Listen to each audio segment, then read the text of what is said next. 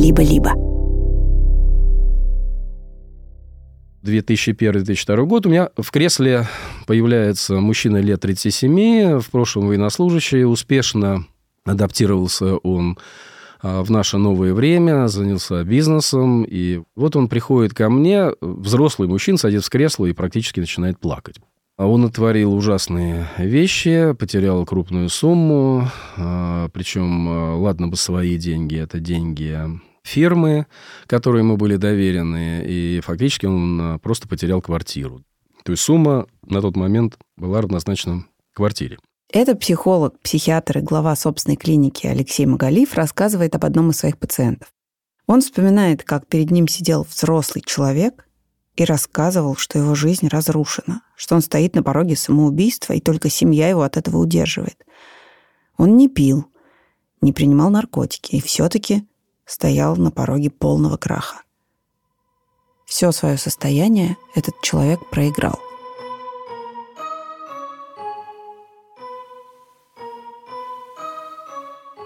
Привет, меня зовут Лика Кремер. В этом подкасте я рассказываю о людях с зависимостями, их отношениях с близкими и окружающим миром.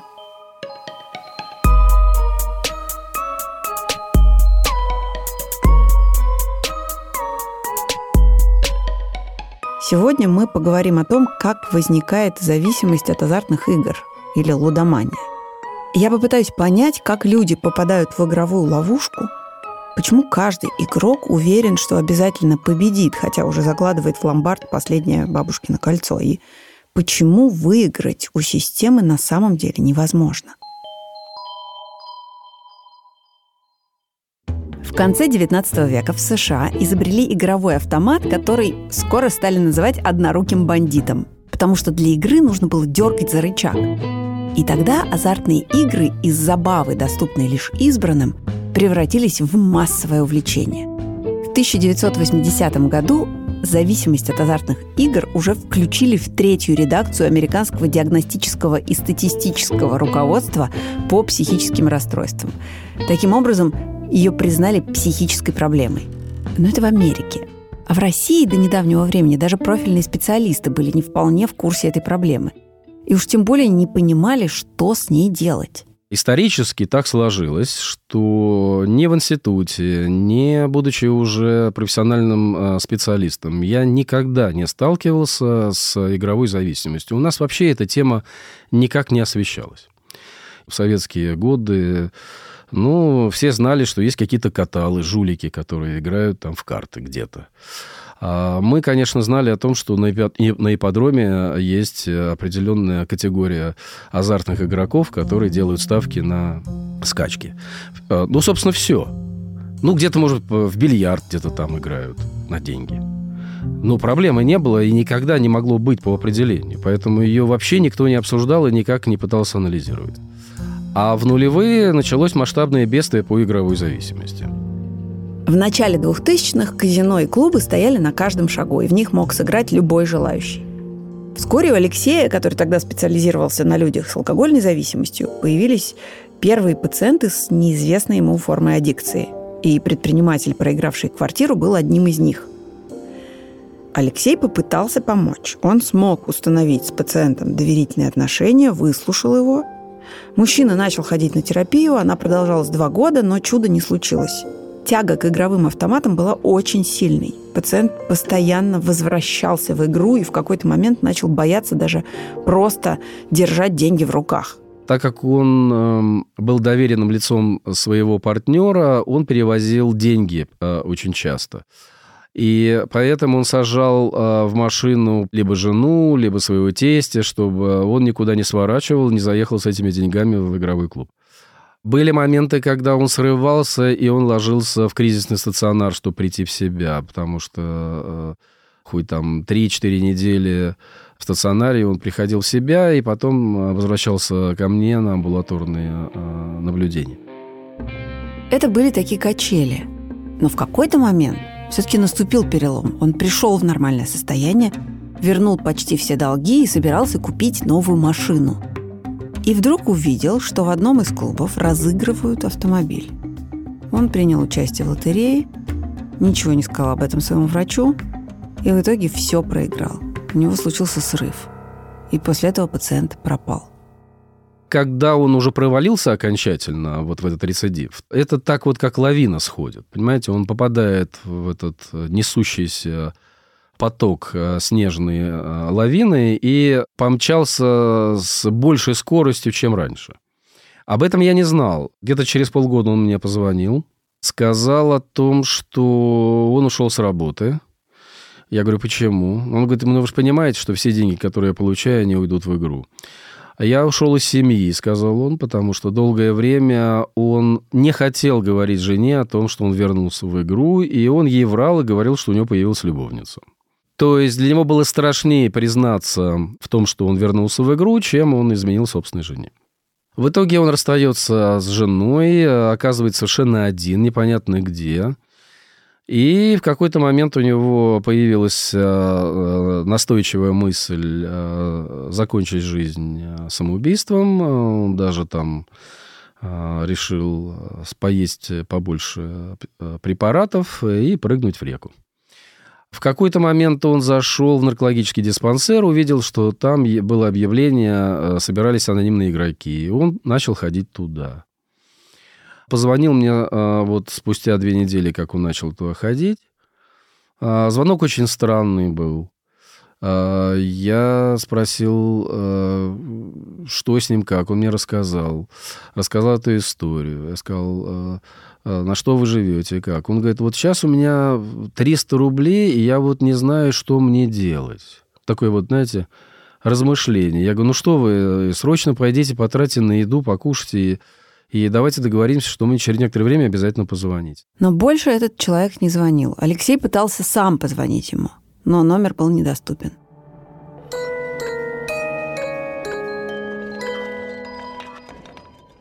После этого к Алексею стали приходить и другие лудоманы. Среди них было много успешных людей.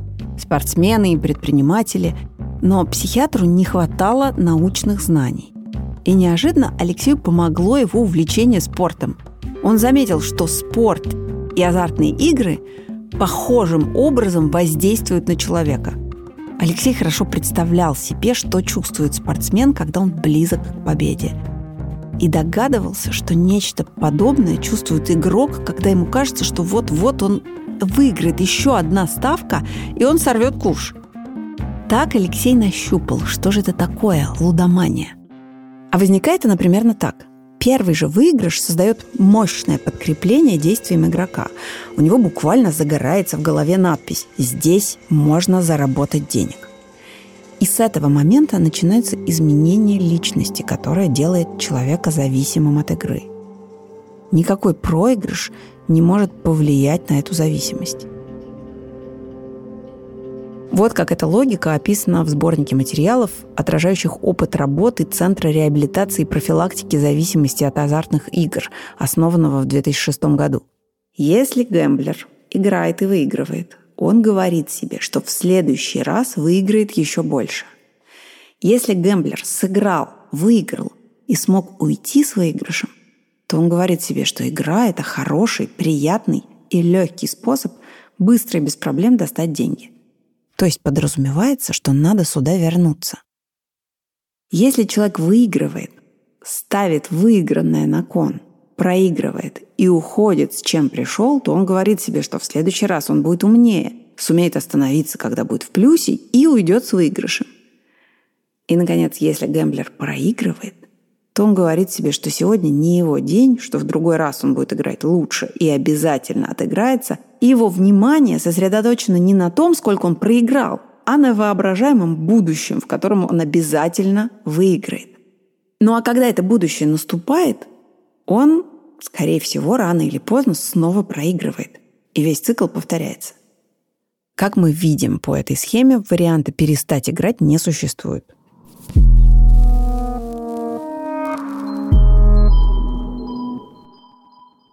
Каждый раз входишь в игру, и тебе кажется, вот именно сегодня все пойдет так, как мне нужно.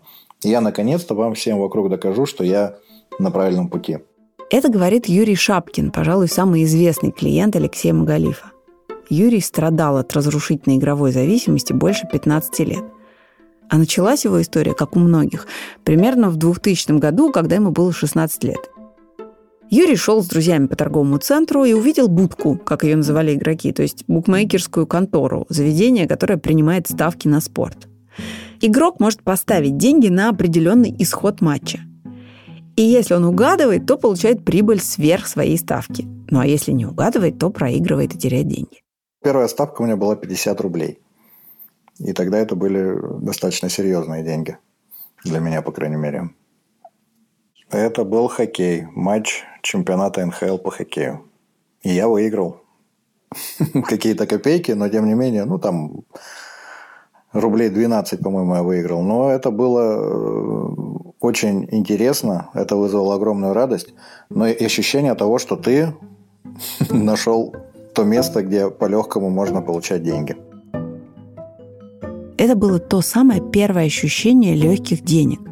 По словам Алексея Магалифа, это чуть ли не самое страшное, что может случиться с игроком, потому что с этого момента начинается быстрое привыкание к игре.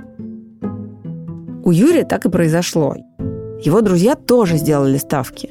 Проиграли и отошли от игры, а его затянуло. Сначала он играл с перерывами в день-два, потом каждый день. А когда у него появился интернет, то есть в году 2008-2009, он и вовсе перестал выходить из игры, делая ставки чуть ли не круглосуточно. И ставки тоже росли, потому что ставить по 500 рублей было уже неинтересно. От игры зависело вот абсолютно все в реальной жизни. Мое настроение, по мне сразу было видно, когда я выигрываю, когда я проигрываю, когда все идет хорошо, когда не очень думать ни о чем не можешь, кроме игры. То есть какой-то, допустим, праздник, кто-то пригласил на день рождения, я не знаю, или собрались там все вместе. И, и ты вроде бы находишься с людьми, а все твои мысли там. И ты думаешь только о том, как бы быстрее сбежать, как бы быстрее это все закончилось, чтобы оказаться вновь в игре, чтобы никто не мешал, чтобы вновь погрузиться в саму игру. В общей сложности Юрий проиграл несколько миллионов рублей. Ну, соответственно, и люди вокруг это все знали, понимали, к тому же все вот эти вот вопросы, связанные с, с долгами, все равно же приходилось у многих близких занимать. Ну и, в общем-то, вот эта вот деградация постепенно шла, и я все больше людей терял, мое окружение все уже становилось, ну и, соответственно, игра полностью завлекала. Игровая зависимость, как, впрочем, любая другая, формируется через эмоции уже ставка сама по себе без выигрыша вызывает у человека мощнейшие эмоциональные переживания, невероятный прилив удовольствия. После такого игрок больше ни о чем не может думать, кроме как о следующей ставке. Это сложно понять человеку, который сам никогда не был в этом состоянии, но ученые пытаются. Например, антрополог из Нью-Йоркского университета Наташа Доушуль изучает людей с игровой зависимостью, и особенно ее интересуют их эмоции от игры – вот как она пересказывает речь одного из ее респондентов. Я еще еду в машине, но мысленно я уже там, внутри. Я иду к своему автомату. На парковке чувство становится еще сильнее. И когда я, наконец, захожу в казино, я уже на полпути к своей зоне. Зона — это сверхконцентрация на игре. По сути, это состояние транса, в которое погружается игрок. Это такой мир грез, куда он сбегает от внешнего мира. Там нет времени, нет пространства, там нет проблем, долгов. Вообще всех неудобств реального мира там нет, даже боли. Uh, Многие гэмблеры рассказывали мне, что были моменты, когда они чувствовали боль, начинали играть, и эта боль проходила. А потом у них заканчивались все деньги, и тут они как будто просыпались и вспоминали, что у них что-то болит. То есть игра для них буквально действовала как анестетик. Дело в том, что когда игрок доходит до очень глубокого вот этого погружения в игровой процесс, а, фактически его сознание переживает э, много раз состояние на грани жизни и смерти. То есть ты стоишь на пороге смерти, ты сейчас можешь умереть полностью, ты раздавлен, у тебя нет будущего, да, и потом ты делаешь нужную ставку, и ты буквально взлетаешь над пропастью и устремляешься вверх. То есть ты возрождаешься. чем сильнее человек подсаживается на игру, тем меньше ему хочется находиться в реальности с проблемами, долгами, конфликтами, и тем больше хочется уйти в сказочный мир игры. Поэтому многие лудоманы начинают верить в удачу, чудо, в знаки судьбы, в талисманы, в мистические совпадения, короче, в магию. Вообще игроки сами по себе, как правило, не религиозные люди. Но вот во время игры, когда ты уже плотно на нее подсел, ты начинаешь становиться, скажем так, религиозным человеком в отношении азартной игры. У тебя появляется ритуал, у тебя появляются какие-то свои представления о том, что у тебя есть какой-то свой игровой бог, который тебе должен помогать, должен тебя сделать своим фаворитом. Ты начинаешь действительно придавать значение каким-то постоянным ритуалам. Ну, то есть потихоньку начинаешь сходить с ума. Вообще-то для большинства игроков азартные игры безвредны. Например, в Америке около пяти человек из ста, поставивших на лошадь на скачках или сыгравших в рулетку или севших за покерный стол, становятся зависимыми. Остальные могут играть годами, но не выходят за пределы какой-то суммы, которую им не жалко проиграть, и ничего страшного с ним не происходит. Все дело в том, что лудомания обусловлена чертами личности. Есть люди, которые просто больше склонны к тому, чтобы впасть в зависимость от азартной игры. Например, спортсмены. Неудивительно, что ставки на спорт – один из самых популярных видов азартных игр. Спортсмены считают, что они лучше других разбираются в спорте. Но раз лучше других разбираемся в спорте, значит, почему бы не попробовать на этом подзаработать? То есть изначально вот основная причина. А потом уже все те установки, которые мы получаем в спорте от тренеров, от э, там, родителей, еще от кого-то, мы их пытаемся использовать в азартной игре. Идти до конца. То есть нужно идти к своей цели. Есть цель, ты должен до нее добраться всеми путями. В азартной игре, особенно вот в ставках на спорт, мы всегда ощущаем, что есть какой-то путь. То есть мы видим, ну вот возможно же выиграть, вот оно легко, вот, вот я могу это, есть, есть какой-то путь. И ты пытаешься его найти, пытаешься разгадать эту схему. То есть ты не можешь остановиться на полпути. Ты, ты пробовал, у тебя есть навыки, ты уже долго находишься в игре, и ты чувствуешь, тебе не хватает вот чуть-чуть, совсем чуть-чуть, чтобы разгадать эту схему и начать по-настоящему постоянно забирать оттуда деньги. Вот это вот стремление найти, найти что-то, дойти до конца, цели, реализовать, мечту, осуществить. Вот это вот из спорта как раз. Специалисты в нейронауке уже выяснили, что у игроков с зависимостью даже мозг устроен немножко иначе, чем у людей, не склонных к игровой зависимости. У них есть свой специальный набор когнитивных искажений. Например, у гэмблеров снижена чувствительность к вознаграждению. Это значит, что такому человеку нужен более мощный стимул, чтобы получить удовольствие. Еще они плохо умеют учиться на своих ошибках и даже вообще замечать эти ошибки. Это такое спортивное упрямство, неготовность сдаваться, когда что-то идет не так. И игровая индустрия научилась эксплуатировать эти особые черты характера. То есть, по сути, индустрия устроена так, чтобы специально подсаживать человека на игру.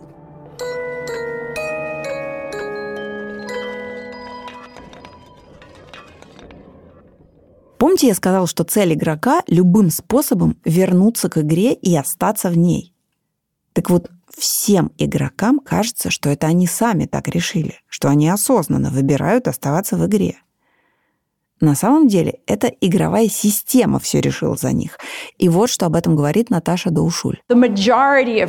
Большинство исследователей фокусировались, фокусируются и будут фокусироваться на личности гэмблера, как на источнике всех проблем.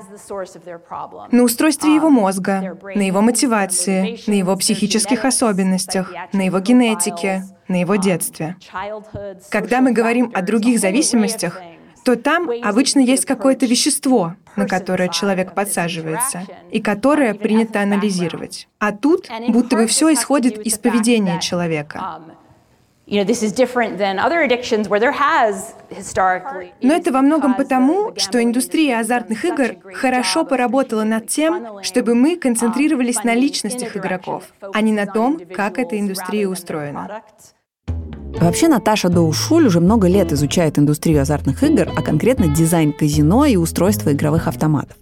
И она пришла к выводу, что сама конструкция игровых автоматов формирует у людей зависимость. Причем эта конструкция постоянно эволюционирует.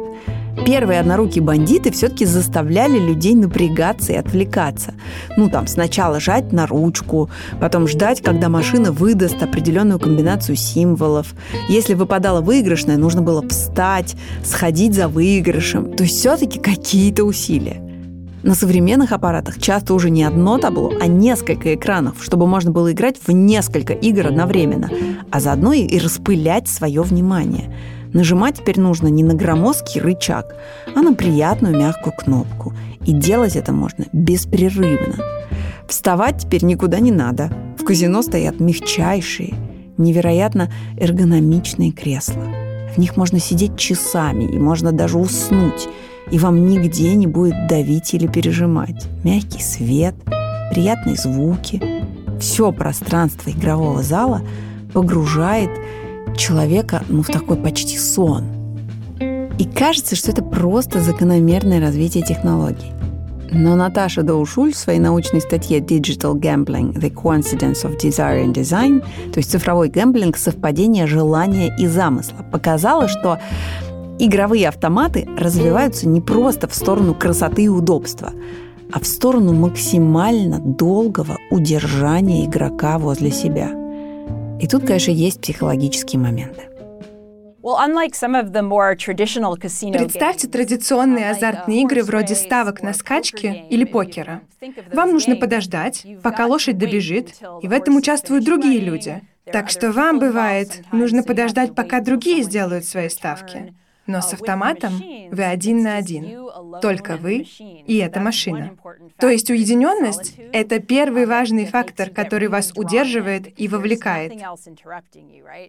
Uh, another really important factor is the continuity that you can just continue from the end of one game, you know, one... Другой важный фактор — это непрерывность. Как только вы закончили одну игру, вы тут же можете начать другую. Для этого нужно просто снова нажать кнопку. То есть у нас есть уединенность, непрерывность, а третий важный фактор — скорость. Скорость таких игр невероятна. Вернемся к скачкам или рулетке. Как бы вы ни были увлечены, количество игр, которые вы можете сыграть за час, все равно ограничено. Но в случае с автоматом вы можете сыграть в 1200 игр за час. Исследователи аддикции называют это частотой событий. И в данном случае эта частота настолько фантастически частая, что не оставляет вам ни единого шанса остановиться и подумать, где вы находитесь и который сейчас час. Вы просто будете непрерывно переходить к следующей игре, и к следующей, и к следующей, и к следующей. В тот момент, когда игровой автомат, рулетку, букмекерскую контору, вообще все, что движется, играет и так далее, засунули в интернет, а джины выпустили из бутылки. Теперь это все вот в этом пространстве, все обезличено, никто никого, что называется, не видит, по внешним признакам никто ничего не определяет. И поэтому на сегодняшний день а, мы имеем значительно более серьезную проблему, чем имели ее в нулевые годы. Вся хитрость в том, что казино или букмекер всегда будут выигрывать у игрока, но только в долгосрочной перспективе. И этот факт мне подтвердил Давид Багиян. Он уже больше 14 лет организует работу казино. Сначала он занимался этим в Краснодаре, потом в игорной зоне Азов-Сити. И Давид уж точно знает, как там все устроено. Если человек играет часто, то, скорее всего, математика свое забирает. То есть в любой игре казино заложено математическое преимущество. И да, ты сегодня можешь выиграть очень много, но если ты играешь долго, все равно процент выровняется твой. И твой баланс тоже выровняется в пользу казино. Вопрос, когда это произойдет. Да, если ты сегодня выиграл сразу миллион рублей, это был твой первый визит в казино, и ты больше никогда не будешь играть, да, ты в плюсе, молодец.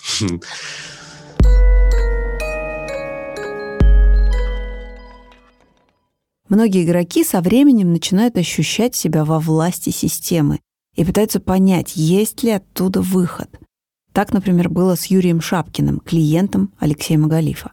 Игровая система – это очень правильное определение, потому что нам кажется, что мы играем против кого-то, против букмекеров, против я не знаю, там казино. На самом деле мы играем против игровой системы в целом. И если игрок не понимает, что игровая система, она мощнее игрока в тысячи раз, то он все время будет оказываться вот в этой вот ловушке. Ему будет казаться, что игровую систему можно обыграть, ее можно взломать, а на самом деле игрок не может ее взломать по одной простой причине.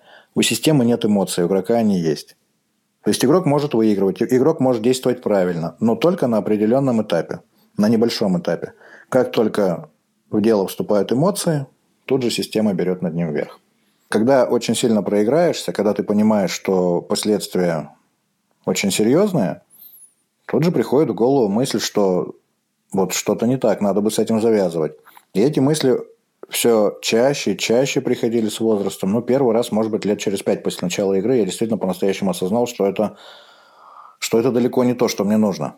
И тут дело даже не в проигрышах, а в том, что ты видишь вокруг себя людей, которые развиваются, у которых что-то в жизни интересное происходит, они куда-то стремятся, а ты по-настоящему деградируешь. То есть вроде бы у тебя тоже есть цели, вроде бы какие-то задачи, какие-то желания, мечты, но тем не менее, вот если посмотреть на себя со стороны, ты просто деградируешь.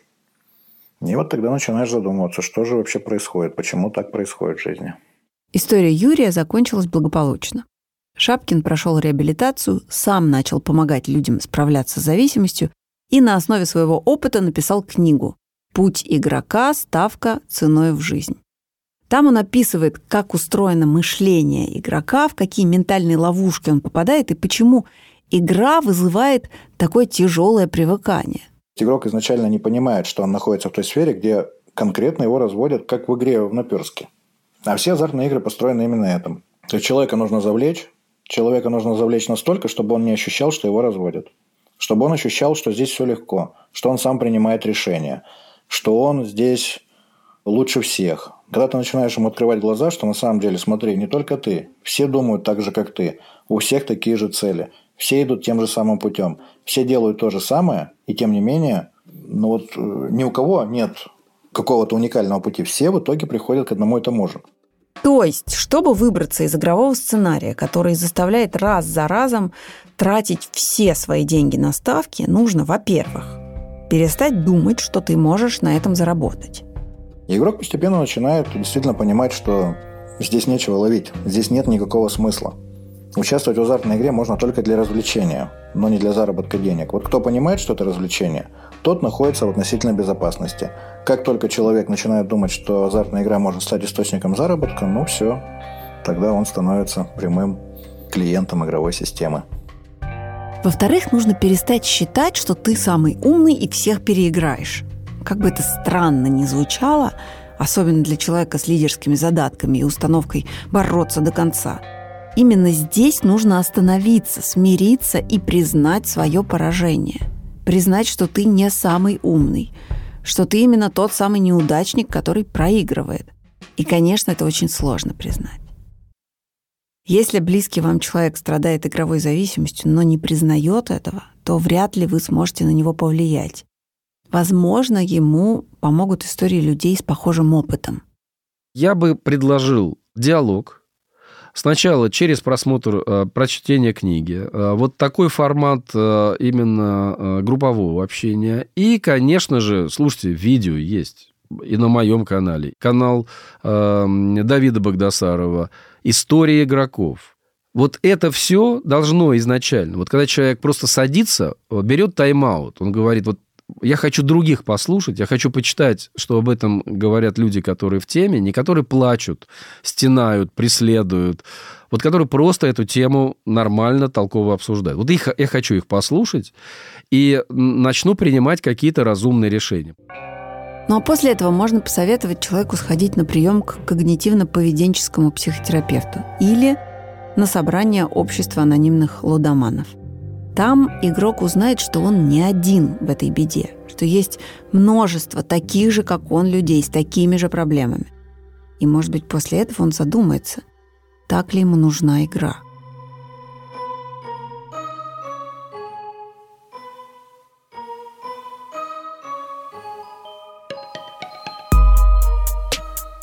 Это была Лика Кремер и подкаст «Зависимость». Вместе со мной над этим выпуском работали автор сценария Женя Щербина, редакторка Юлия Яковлева, продюсерки Маша Агличева, Ксения Красильникова и Полина Агаркова, звукорежиссеры Павел Цуриков и Алексей Воробьев и композитор Кира Вайнштейн.